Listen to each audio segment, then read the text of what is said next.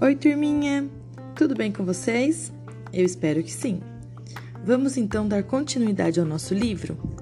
Hoje eu vou narrar o quarto capítulo do livro, que se chama Quinta-feira O Poço do Destino. Vamos lá? Amanhã estava ensolarada e todos acordaram bem dispostos. Quando foi fazer a barba, Paulo viu que o espelho do banheiro tinha desaparecido. Rita comentou: O espelho do corredor também não está lá. Já fui olhar. E os das salas também sumiram. Será que foi por medo do temporal de ontem? Antigamente, era costume cobrir os espelhos com lençóis durante as tempestades de raio ou guardá-los. Acreditavam que atraíam os raios. Mas e agora? Como vou fazer a barba? disse Paulo para Rita. Papai, eu tenho este espelhinho que trouxe comigo. Pode usar. Depois você me dá de volta. Paulo barbeou-se com o espelhinho de Rita. Todos se aprontaram e desceram para o café da manhã. Foram apresentados aos novos hóspedes, que já estavam na copa tomando café. E as crianças de Paulo logo se enturmaram com Pedrinho, o filho do casal. Saíram juntos da mesa para as brincadeiras da manhã. Fernando sentiu um pouco de ciúmes ao ver os cães fazendo festa para o novo hóspede. Mas quando Brotinho, Jati e Chula quase o derrubaram na costumeira demonstração de alegria, Fernando concluiu que podia dividi-los um pouquinho com o menino recém-chegado. Pedrinho já conhecia a fazenda e passou a manhã mostrando aos novos amigos segredos que eles ainda não conheciam. Era mesmo o menino encantador que Clara anunciara. Foram ver um casal de joões de barro fazer o ninho em forma de gruta. Subiram no alto da tulha onde os grãos eram armazenados para apreciar os pombos alimentando os filhotes. Andaram pelos pastos localizando ninhos de galinha da Angola. Foram aos chiqueiros ver uma porca amamentar quase 20 leitõezinhos. Ainda houve tempo para que os cinco ajudassem João no corte de uma braçada de cana que foi passada na moenda para fazer garapa. Quando chegou a hora do almoço, os cinco já eram inseparáveis e estavam com muita fome depois de tantas descobertas. A comida, como sempre, foi simples e farta. Comeram, entre outras delícias, arroz de sua com feijão e banana frita e tomaram o caldo de cana preparado com a ajuda das crianças, como eles fizeram questão de se gabar. À mesa, com os novos participantes, as conversas foram animadas. Embora a mãe do menino não pronunciasse nenhuma palavra que não fosse obrigatória naquela situação, como obrigada, por favor, com licença, pois não. O pai, por sua vez, era bem falante e brincalhão. Depois do almoço, as crianças ficaram brincando na varanda. Mais tarde, Fernando, Francisco e Pedrinho, com a companhia de João e dos cães, foram no mato, dizendo que iam ficar de tocaia para ver a onça. Será que não é perigoso, Dona Santa? Quis saber Paulo. Onças são animais ferozes. Que nada, Doutor Paulo. Faz mais de 50 anos que não aparece uma onça de verdade por aqui. Se tiverem sorte, pode, pode ser que vejam algum tamanduá ou quem sabe uma capivara. Há muitas nas margens do rio naquele trecho do mato. Macaco prego tem bastante também. Pode fazer sua cesta tranquilo, Dr. Paulo. A fazenda é um lugar seguro e os empregados foram treinados para cuidar das crianças.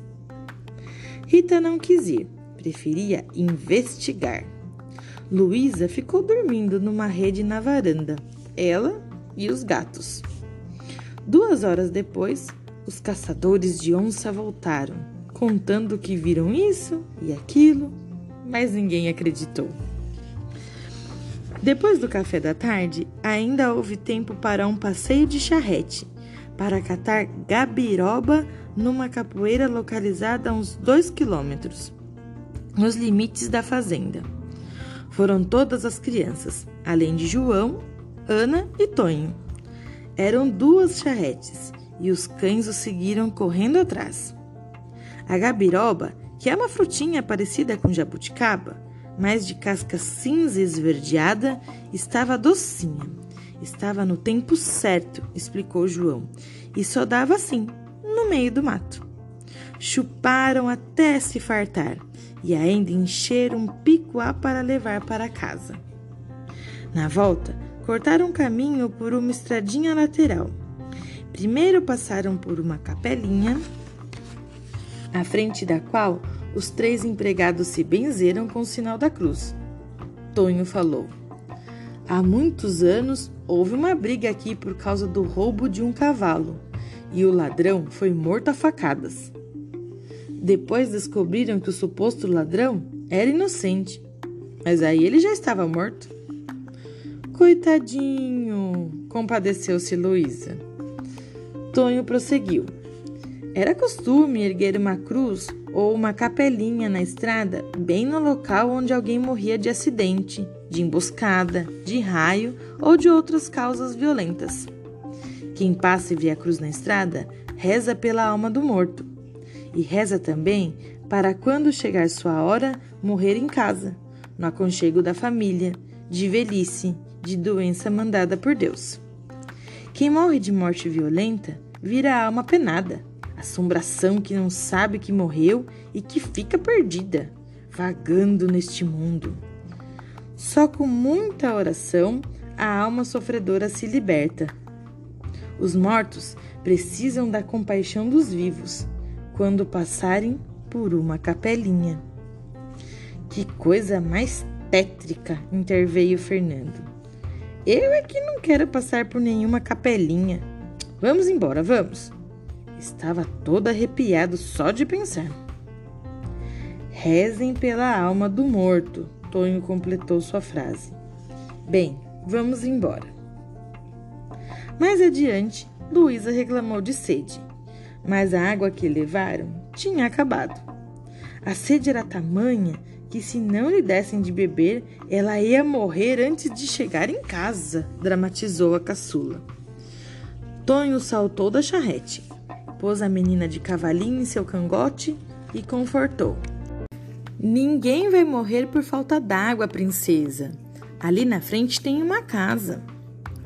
A casa estava vazia e o poço d'água para a decepção de todos, fora lacrado com tábuas bem pregadas.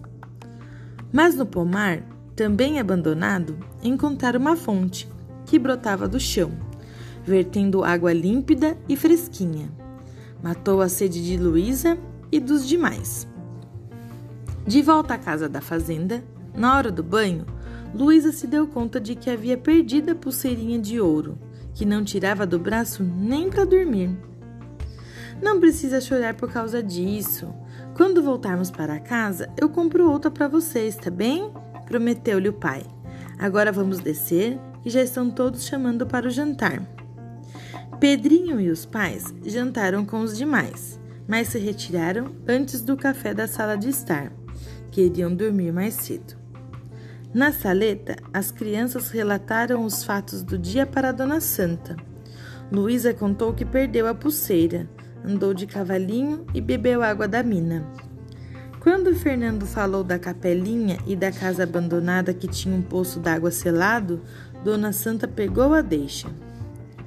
Isso me lembra uma história que se passou há muitos anos e que fala de um poço como esse que vocês viram hoje, mas que era um poço mágico. Que tal contá-la a vocês?